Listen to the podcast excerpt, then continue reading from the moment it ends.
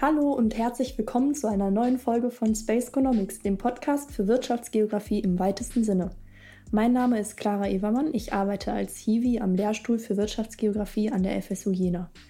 Bisher war ich für Space Economics nur im Hintergrund tätig. Heute leite ich aber ein ganz neues Format ein, das schon länger in unserem Trailer angekündigt wurde. Die Theorie-Snippets. In diesem Format werden wir wirtschaftsgeografisches Fach- und Hintergrundwissen für euch aufbereiten.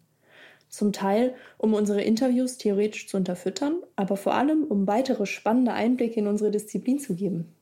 Jetzt klingt Fachtheorie leider erstmal ziemlich trocken und langweilig und wir haben länger überlegt, mit welchem Thema wir die Reihe beginnen wollen. Wir haben uns gefragt, was macht wirtschaftsgeografisches Denken eigentlich aus?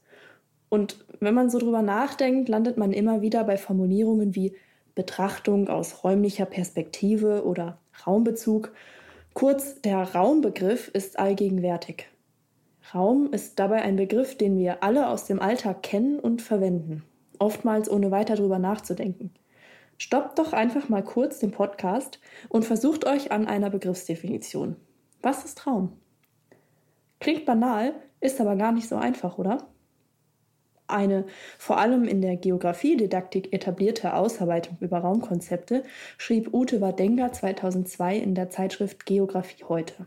Sie zeigt darin relativ übersichtlich auf, wie sich der Raumbegriff und die dahinterliegenden Raumkonzepte im Laufe der Zeit veränderten und welchen Einfluss diese veränderten Perspektiven auf die Geographie als wissenschaftliche Disziplin hatten und auch teilweise immer noch haben. Beginnen wir unsere Betrachtungen im 19. Jahrhundert. Das 19. Jahrhundert war ein turbulentes Jahrhundert, geprägt von der Französischen Revolution und der Industrialisierung, veränderte sich die Gesellschaft stark und stand vor großen Herausforderungen. Und auch wenn die Zeit der großen Entdeckerinnen nahezu vorbei war, war auch die Geographie weiterhin in Aufruhr. Einerseits nahm die Menge an geografischem Wissen immer noch zu, Andererseits hatte die Geographie fortlaufend Schwierigkeiten, sich als eigenständige wissenschaftliche Hochschuldisziplin zu etablieren und ein klar von anderen Disziplinen abgrenzbares Forschungsinteresse zu formulieren. In dieser Zeit wurden Räume als Entitäten gesehen.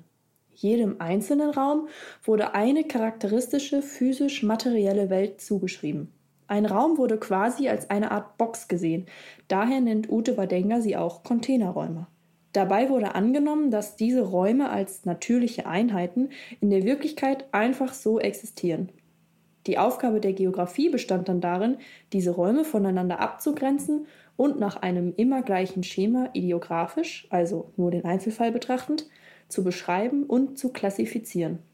Dieses länderkundliche Schema reduzierte die Komplexität des geografischen Wissens und kam dem zeitgenössischen Denken entgegen, das geprägt war von räumlich dominierten Schemata, wie etwa dem erstarkenden Bewusstsein für Nationalstaaten im ausgehenden 19., beginnenden 20. Jahrhundert.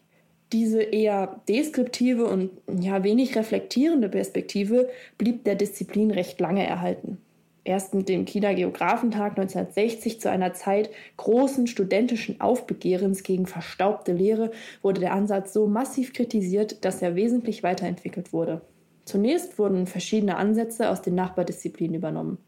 Für die Geographie und insbesondere auch die Wirtschaftsgeographie lag nun der Schwerpunkt auf der Betrachtung von Standorten, Lagebeziehungen und Distanzen. Man stellte sich die Frage, was die beobachteten Tatsachen für die gesellschaftliche Wirklichkeit bedeuten. Die gesellschaftliche Wirklichkeit wurde dabei weiterhin als gegeben angenommen. Ute Wadenga schreibt, in der zweiten Perspektive werden Räume als Systeme von Lagebeziehungen betrachtet. Raumeinheiten waren also Ergebnisse einer spezifischen methodischen Operation. Im sogenannten Social Approach wurden also die Unterteilung von Räumen in einzelne Einheiten als Konstrukt der Wissenschaft gesehen.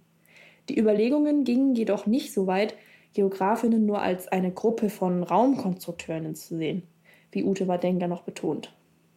Erst in der Wahrnehmungsgeografie wurden Räume als Wahrnehmungskategorien betrachtet. Räume wurden nicht mehr als gegeben angenommen, sondern als individuelles Ergebnis der Einordnung der eigenen Wahrnehmung in räumliche Begriffe. Dabei waren der Raum, die Gesellschaft und die Wirklichkeit keine wahrnehmungsunabhängigen Konstanten mehr, sondern konnten für jedes Individuum, jede Gruppe oder Institution unterschiedlich sein. Ab den 1970ern versuchte man dann Erklärungen für unterschiedliches menschliches Verhalten im Raum zu finden. Raum wurde also als maßgeblich einflussnehmend beschrieben. Ähnlich dem geodeterministischen Ansatz zu Beginn des 20. Jahrhunderts wurde auch diese Sichtweise allerdings schnell von der humanistischen Geographie kritisiert. Menschen seien eigenständige Handlungsträgerinnen und würden nicht nur auf Gegebenes reagieren. In einer späteren Perspektive dann sind Räume nach Wadenga Elemente von Kommunikation und Handlung. Räume werden gemacht. Sie werden von den Menschen durch ihre Handlungen konstruiert. Wadenga schreibt dazu, nun wird zum Beispiel danach gefragt, wie raumbezogene Begriffe als Element von Handlung und Kommunikation auftreten und welche Funktionen eine raumbezogene Sprache in der modernen Gesellschaft erfüllt. Wer unter welchen Bedingungen und aus welchen Interessen wie über bestimmte Räume kommuniziert und wie die durch die raumbezogene Sprache erst konstruierten Entitäten durch alltägliches Handeln und Kommunizieren fortlaufend produziert und reproduziert werden. Weiterhin schreibt sie, nun wird nicht mehr in essentialistischer Weise gefragt, was ist ein Raum? Wie sieht er aus? Welche natürlichen und, und anthropogenen bestimmten Prozesse laufen in ihm ab?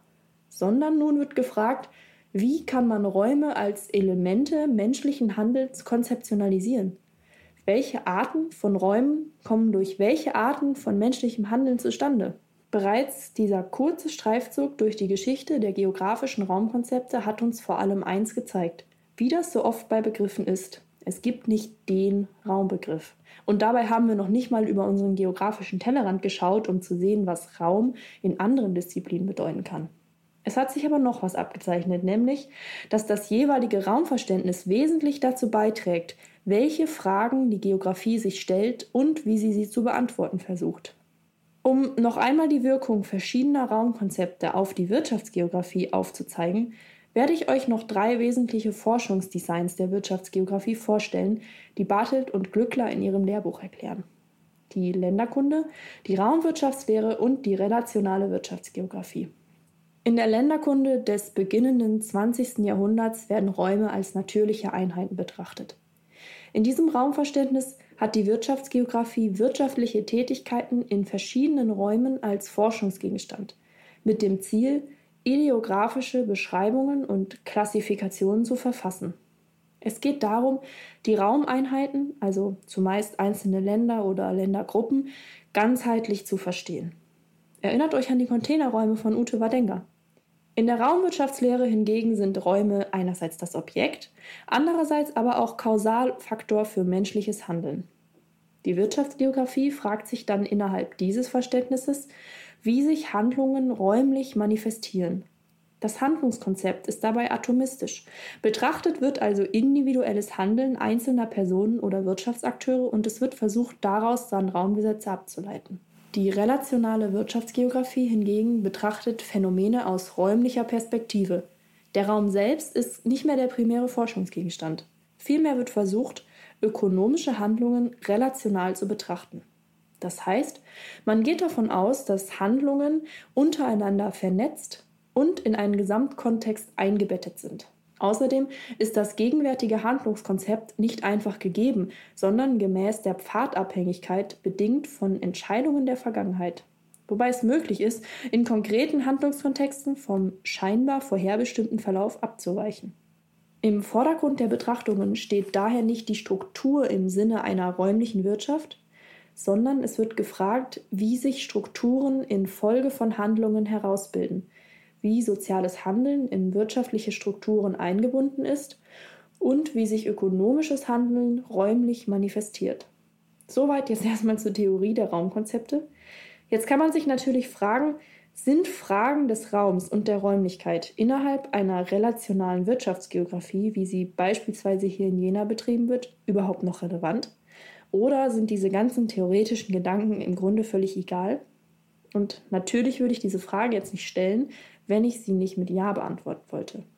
Und zwar mit einem Thema, das wirklich jeden von uns betrifft und daher eine kurze Ausführung an dieser Stelle verdient hat, das Wohnen. Wohnungspolitik ist leider immer noch wenig anerkannt als eigenständige politische Agenda. Für MieterInnen wird sie immer mehr zu einem wichtigen Thema. Man denke nur an die Recht auf Stadtbewegungen in diversen Großstädten oder an Mieterhöhungen, die viele Menschen treffen. Judith Knabe schreibt dazu, dass zunehmende sozialräumliche Spannungsfelder in urbanen Räumen, wie also durch Gentrifizierung verursachte Segregation, steigende Mieten, zunehmende Zwangsräumungen, Privatisierungen und Überwachung des öffentlichen Raums und so weiter, nach einer neuen Auseinandersetzung mit Wohnungspolitik verlangen. Dass Fragen der Wohnungspolitik immer auch Fragen des Raums sind, stellt Judith Knabe gleich zu Anfang klar. Wohnen könne als in der Welt sein, als Handlung oder auch als Sozialisationsprozess mit Übergängen oder Passagen im Lebenslauf betrachtet werden. Unabhängig von der Betrachtungsweise sei Wohnen aber grundsätzlich nicht ohne Raum denkbar. Sie stellt verschiedene Sichten auf das Wohnen und den Bezug von Wohnen zum Raum vor, beispielsweise Lefebvres Sichtweise, in der Wohnen eine Handlung, eine räumliche Praxis darstellt. Raum existiert dabei nicht als universelle Kategorie, sondern wird vom jeweils handelnden Subjekt produziert. Andere Perspektiven, wie etwa die von Herrlin und Mitscherlich, betonen die Verbindung von Lebenslauf und Wohnen. Die entstehenden und sich verändernden Raumsituationen geben Lebensabschnitte, Lebensentscheidungen und Sozialisationsfolgen wieder. Klar bearbeitet heraus, dass der Wandel der Wohnsituation einzelner Menschen auch immer im Zusammenhang mit gesellschaftlichen Veränderungen steht. Als Folge der Wohnungsnot nach dem Zweiten Weltkrieg etwa entstand ein rasanter Wohnungsbau. Das vorherrschende Idealbild war die bürgerliche Kleinfamilie mit klarer, geschlechterspezifischer Rollenverteilung, die sich auch räumlich manifestierte, wie etwa die Küche als, in Anführungsstrichen, Reich der Hausfrau und Mutter. Wie die Raumkonzepte erfuhr auch das Wohnen eine Transformation ab den 1960er Jahren, als Frauen- und Studierendenbewegungen die erstarrten Wohn- und Lebensvorstellungen kritisierten. Seit den 1990er Jahren wird diese Transformation der Wohnverhältnisse maßgeblich durch die Individualisierung, Pluralisierung und nicht zuletzt auch die Digitalisierung geprägt. Die vorher klar voneinander räumlich abgegrenzten Lebensbereiche Wohnen, Arbeiten und Freizeit fließen zunehmend ineinander. Raum wird dabei scheinbar irrelevant. Gearbeitet werden kann überall. Das merken wir ja gerade in Zeiten von Covid-19 nochmal deutlich verstärkt. Diese zunehmende Flexibilisierung und Pluralisierung führen zu neuen Anforderungen an Räume. Außerdem bedeutet, wie so oft, die steigende Freiheit für manche soziale Gruppen eine stärkere Ortsgebundenheit für andere. An dieser Stelle verweist Judith Knabe auf Bourdieus Raumverständnis. Sie schreibt, in einem relationalen Raumverständnis sind wir anhand der Stellung im Raum definiert und definieren damit gleichzeitig den Raum. Räume sind immer mehrdimensional und legen bestimmte Unterscheidungs- und Vorteilungsprozesse zugrunde, die den Subjekten Macht verleihen oder nehmen. Wie das Leben und Wohnen räumlich organisiert sind, welche Freiheiten und Möglichkeiten eine Person hat, ist nach Bourdieu abhängig vom individuellen ökonomischen und kulturellen Kapital. Es geht also mal wieder um die großen Themen Macht, Kapital und soziale Ungleichheit. Wohnen ist aber neben diesen sozialen und gesellschaftswissenschaftlichen Aspekten auch klar Teil ökonomischer Problemstellungen. Wohnraum ist knapp, Wohnraum wird immer teurer und Wohnraum ist ein Gut, welches man sich leisten können muss. Wohnen ist aber auch, und das ist sicher Teil des erstarkenden Wohnraumkonfliktes, eine Geldanlage für kleine und große Finanzakteure.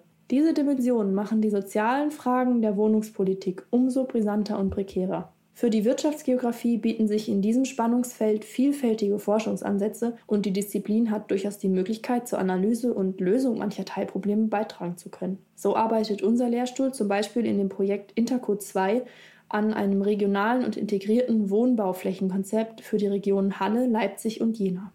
Am Beispiel des Wohnens haben wir gesehen, wie wichtig die Auseinandersetzung mit Raum und Raumkonzepten für die Wirtschaftsgeografie im Speziellen und die Geografie im Allgemeinen ist. Und wie sehr sich ein Blick auf verschiedene Standpunkte lohnt, um den eigenen Blick schärfen zu können.